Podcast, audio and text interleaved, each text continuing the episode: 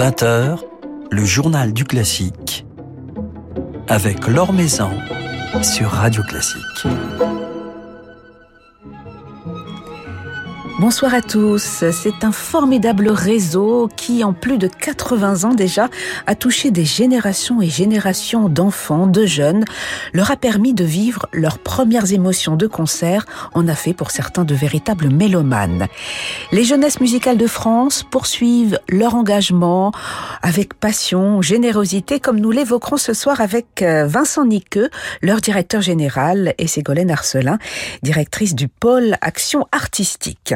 Et puis Emmanuel Giuliani du quotidien La Croix nous rejoindra comme tous les jeudis pour une petite virée à Bruxelles cette semaine. Avant cela, comme chaque soir, notre petit panorama de l'actualité musicale alors que son état de santé s'était amélioré et qu'il avait repris même ses activités de chef, Daniel Barenboim a été contraint d'annuler sa tournée de récital qui devait passer par Monaco demain, puis Zurich, Bâle, Genève et Berlin. Le pianiste et chef a ainsi indiqué ne pas avoir acquis encore la force musculaire nécessaire à l'exécution de programmes de récital de piano. Jérémy Rorer et ses musiciens du Cercle de l'Harmonie retrouveront la semaine prochaine leur maison exoise, le Grand Théâtre de Provence, où ils sont en résidence, où ils se produisent en concert et développent des actions d'immersion et de médiation. Ils interviendront ainsi auprès du Centre pénitentiaire d'Aix-en-Provence et au CHU de Montpérin. Et puis, ils s'illustreront en concert. Ce sera mardi soir, le 14 mars, dans un programme aux accents d'Europe centrale avec des pages de Johann Strauss, Dvorak et Brahms, quelques danses hongroises et la troisième symphonie de Brahms. Lui jouera Chopin, mais aussi Debussy, Mozart et Chimanovski mercredi soir à la Philharmonie de Paris. Le pianiste Rafal Bléchaz, révélé en 2005 lorsqu'il a remporté le fameux concours Chopin, mettra donc en avant dans le cadre de ce nouveau récital parisien toute une gamme de couleurs, d'univers des univers avec lesquels il s'épanouit depuis son triomphe au concours Chopin. Et cela tandis que paraît son tout nouvel album, Deuil Gramophone, un album tout Chopin dans lequel je vous propose de vous plonger quelques instants ce soir.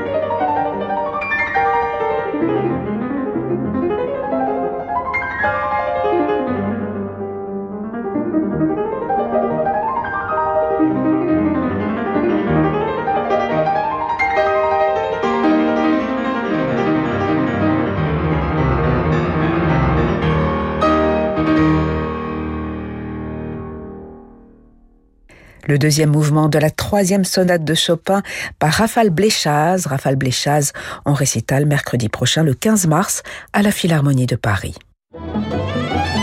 L'Or Maison sur Radio Classique. Cela fait 80 ans qu'elle œuvre pour l'accès à la musique euh, chez les plus jeunes, qu'elle forme ainsi des générations de futurs mélomanes, qu'elle fédère euh, des milliers d'artistes et rayonne sur des territoires où la musique n'est pas forcément toujours accessible. L'association des jeunesses musicales de France est toujours aussi active, comme nous allons l'évoquer ce soir avec son directeur général Vincent Niqueux et avec Ségolène Arcelin, directrice du pôle action artistique. Bonsoir à tous les deux. Bonsoir.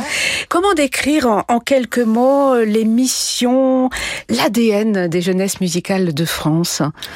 Eh bien, vous l'avez dit, 80 années d'existence, c'est la volonté de toujours s'adapter aux besoins. Le besoin, c'est que les deux tiers d'une génération n'a quelque part jamais mis les pieds dans un concert.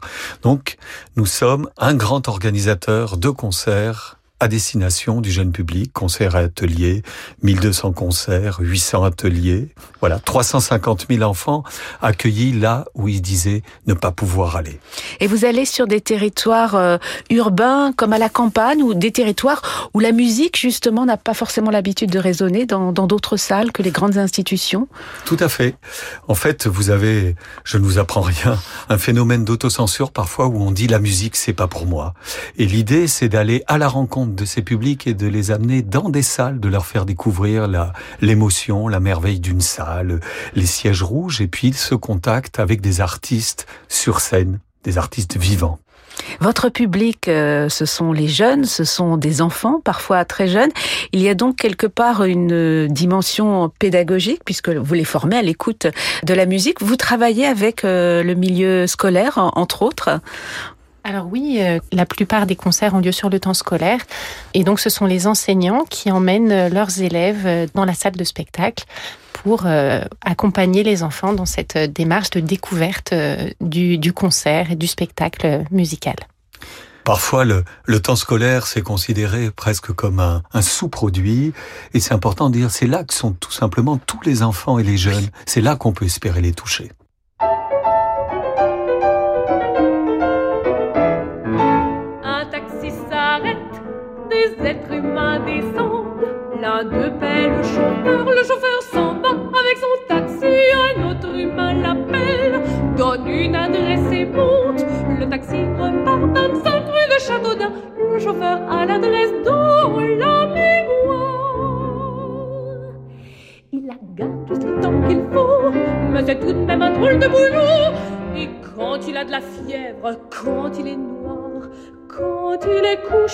Le soir, milliers et des milliers d'adresses arrivent à toute vitesse et se bagarrent dans sa mémoire. Il a la tête comme un bottin, comme un plan de métropolitain. Alors il prend sa tête entre ses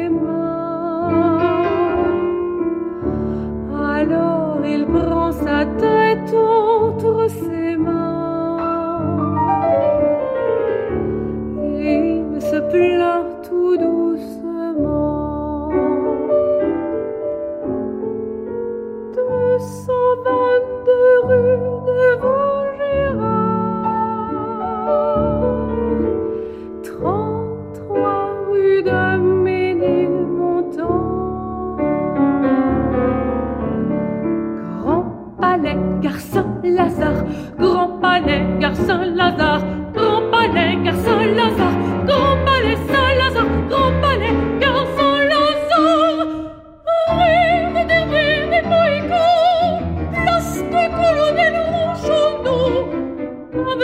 du gros barbu, du gros barbu, boulevard des trois idiots. Taxi, taxi, taxi pour la sortie, taxi pour le grand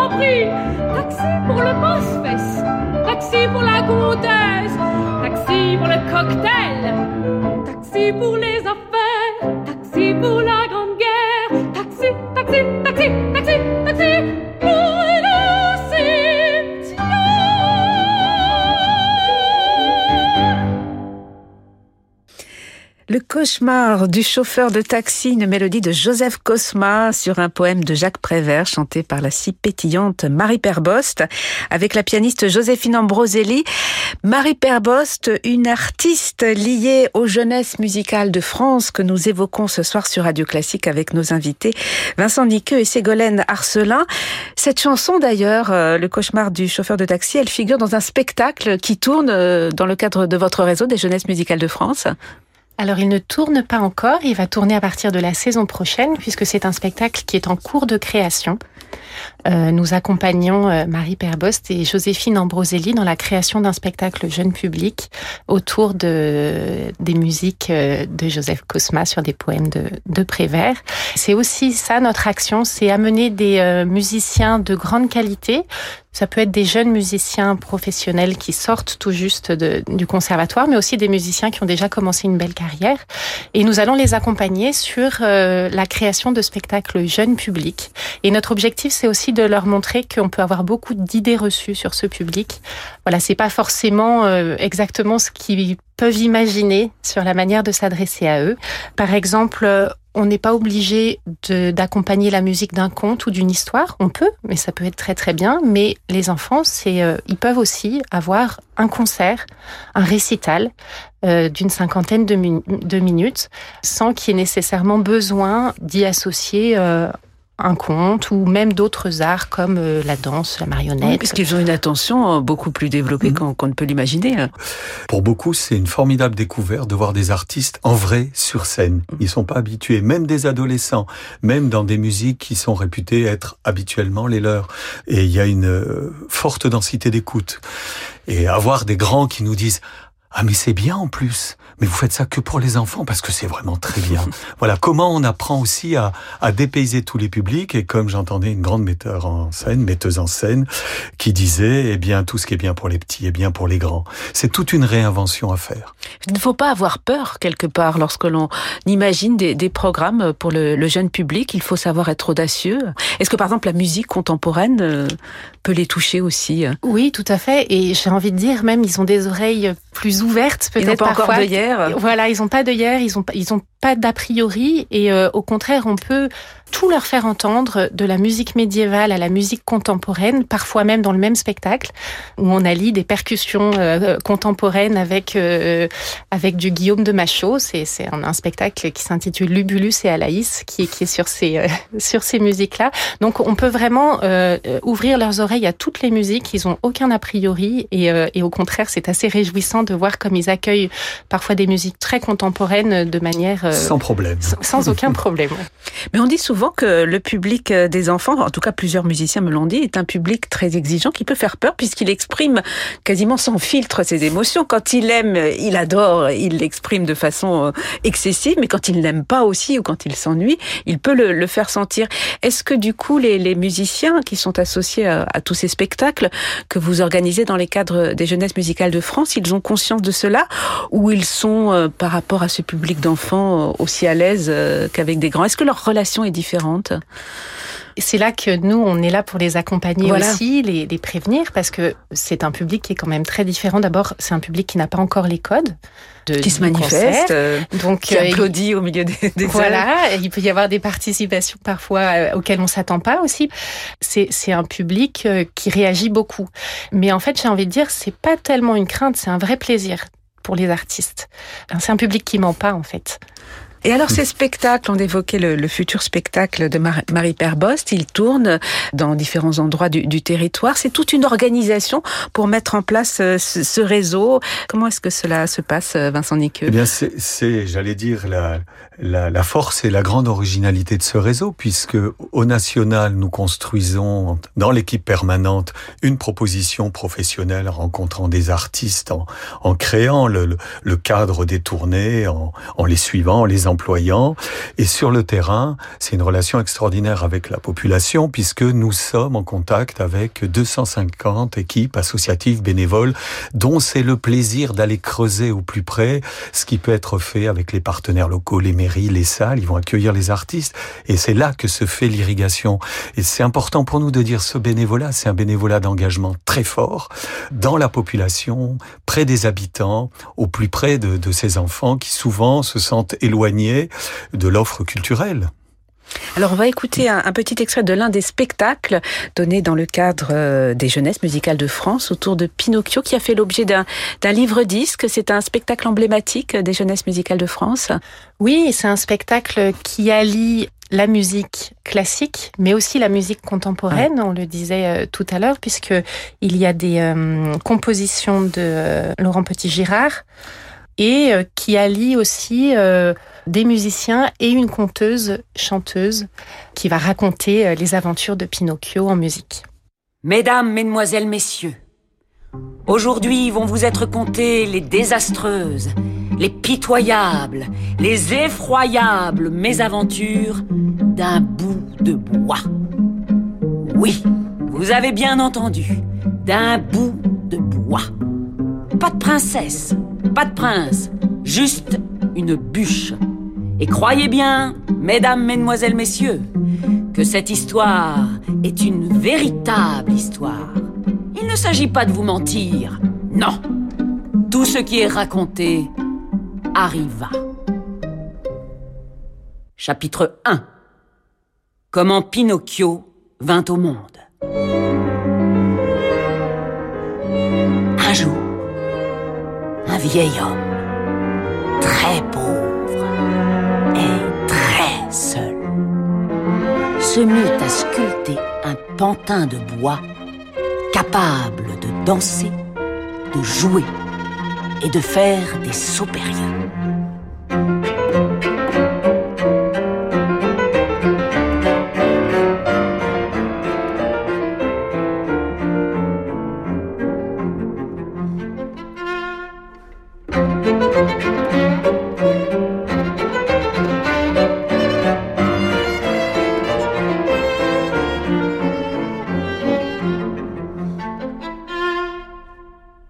Avec son marteau, le vieux se mit à frapper, frapper, frapper.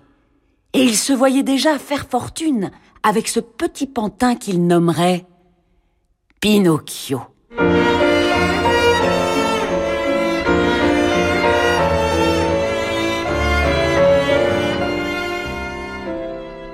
Et il était très, très heureux.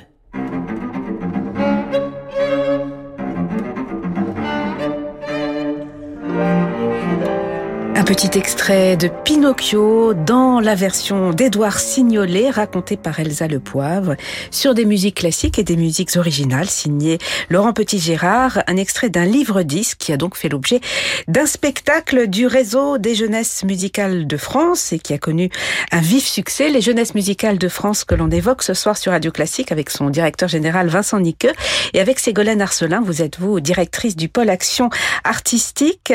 On écoutait Marie Perbost tout à l'heure, mais d'autres illustres musiciens que l'on adore d'ailleurs à Radio Classique, comme Marie Perbost, sont liés aux jeunesses musicales de France. Vous fédérez de très nombreux musiciens, interprètes, euh, compositeurs. Comment créez-vous ce réseau, cette famille? Je pense qu'on doit être à, on a dû voir passer à peu près 10 000 musiciens depuis, dans l'histoire des jeunesses musicales de France, des musiciens qui parfois étaient débutants. On a connu il y a très longtemps Samson François, Alexis Weissenberg, mais quand ils avaient 17, 18 ans. Et on continue aujourd'hui dans cette découverte, et puis parfois des musiciens très confirmés qui nous disent je referai bien un petit bout de chemin avec vous. Voilà, avec Emmanuel Bertrand, Pascal Amoyel, il y a eu une magnifique tournée il y a quelques années. Avec le bloc 15. Avec le bloc autres. 15, Formidable voilà, spectacle. qui a laissé euh, trace d'une immense émotion.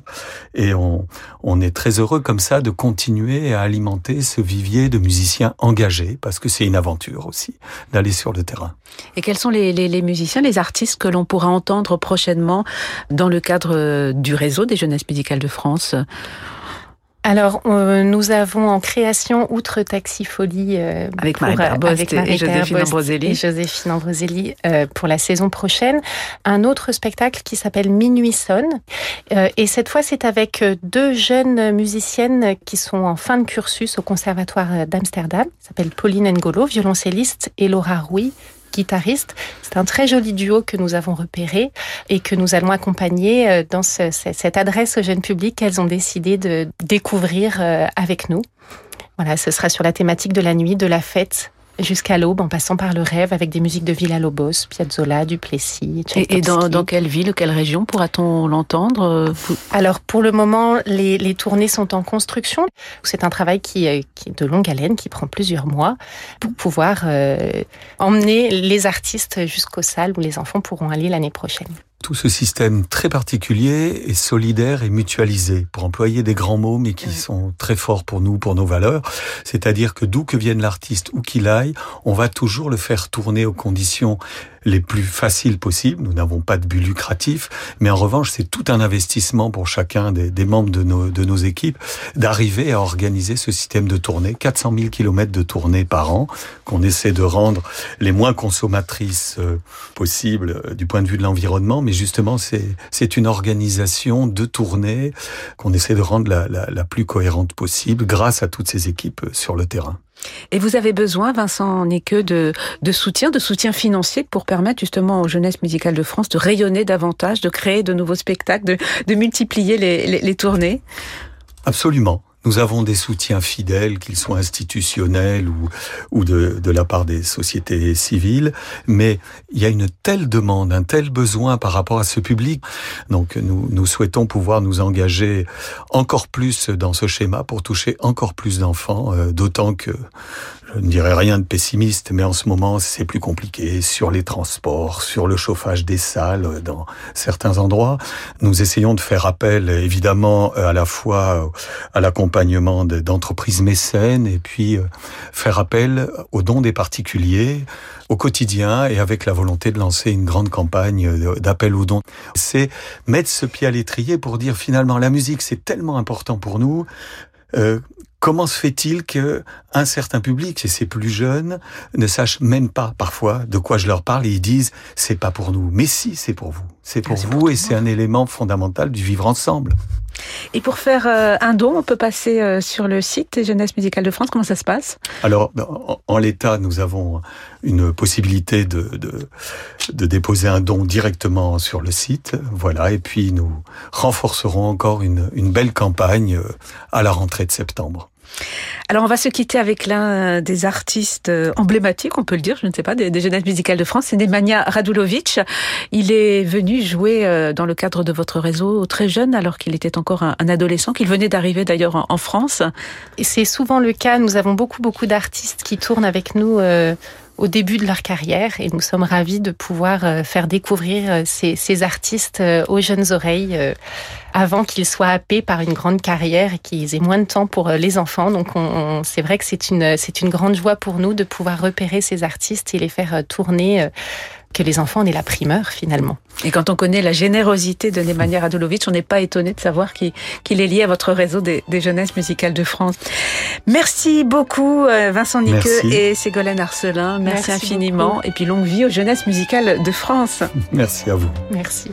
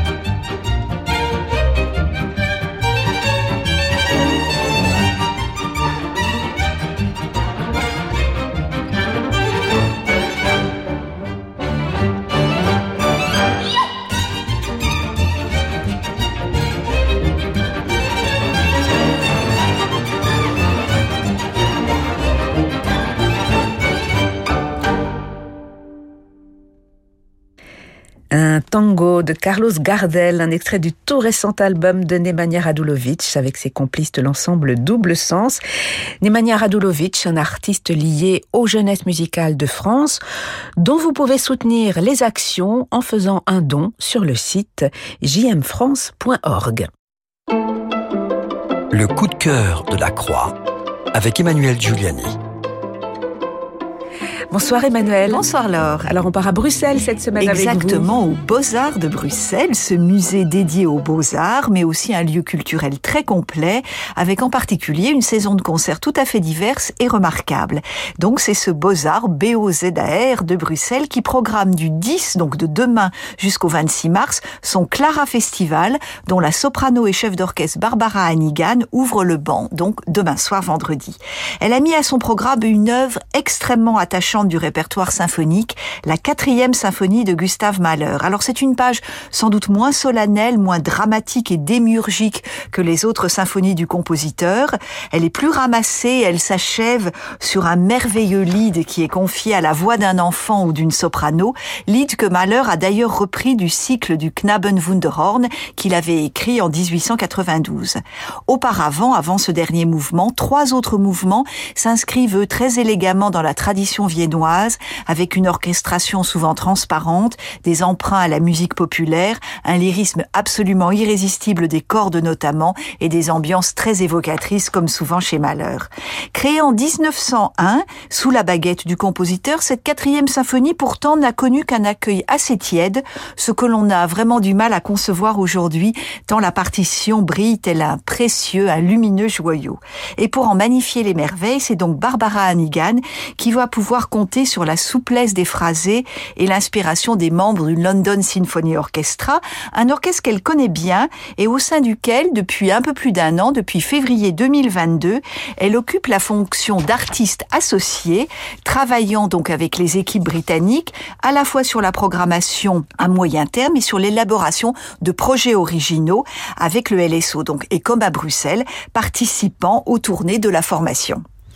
Alors Emmanuel, un compositeur français et non des moindres, ouvrira le concert de demain soir à Bruxelles. Exactement. En première partie de ce concert, c'est Olivier Messiaen et son Ascension, pièce en quatre tableaux d'une très grande richesse de couleurs et de timbres, comme sait en déployer le compositeur, qui mettra donc en valeur également les chatoyantes possibilités du LSO. Créé en 1935, Messiaen d'ailleurs composera ensuite une version pour son instrument de prédilection, l'orgue, mais cette version orchestrale, donc en 1935, c'est une partition qui, comme souvent, est toute nourrie de la foi de son auteur et s'appuie sur les textes sacrés, donc autour de l'ascension du Christ. Elle exprime la joie avant de s'achever sur un dernier mouvement confié aux cordes d'une douceur absolument envoûtante, hypnotique, où le compositeur nous donne la sensation d'une élévation spirituelle et sensorielle. On a vraiment l'impression qu'on se soulève de son fauteuil. On imagine donc déjà combien demain au Beaux-Arts de Bruxelles, la salle Henri Cette salle dessinée par le grand architecte Victor Horta et qui avait été inaugurée il y a bientôt 100 ans, en 1929, vibrera de toutes les harmonies de ce concert, harmonie française, puis harmonie de Gustave Mahler avec la quatrième. Voilà, puis on va se quitter avec quelques notes de trompette. L'Alléluia pour trompette tiré de l'Ascension de Bessian.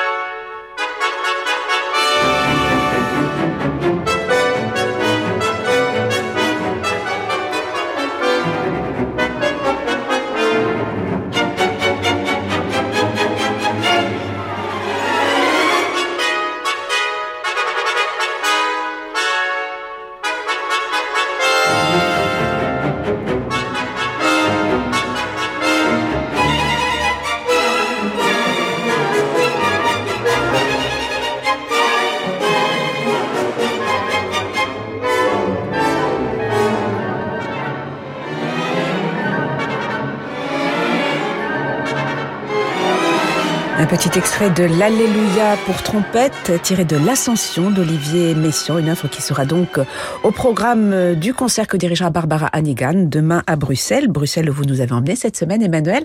Merci beaucoup. Merci à vous, Laure. Et à la semaine prochaine Bien pour sûr. un autre voyage. Merci à Diane Chambriard pour la réalisation de ce journal du classique. Demain, nous serons en compagnie de Ludovic Tézier qui nous parlera de ce rôle d'Hamlet qu'il incarne ces jours-ci sur la scène de l'Opéra Bastille, un rôle qu'il avait chanté il y a plus de 20 ans et qu'il ah. reprend euh, pour cette nouvelle production. Ça doit donc, être formidable. à découvrir, euh, la première, c'est samedi, je crois. Oui. Et je crois même que vous y serez, Emmanuel. Exactement. Il y a une avant-première pour les jeunes, mais ça fait longtemps que je n'y ai plus droit. Très belle soirée à tous. Je vous laisse avec Francis Drezel.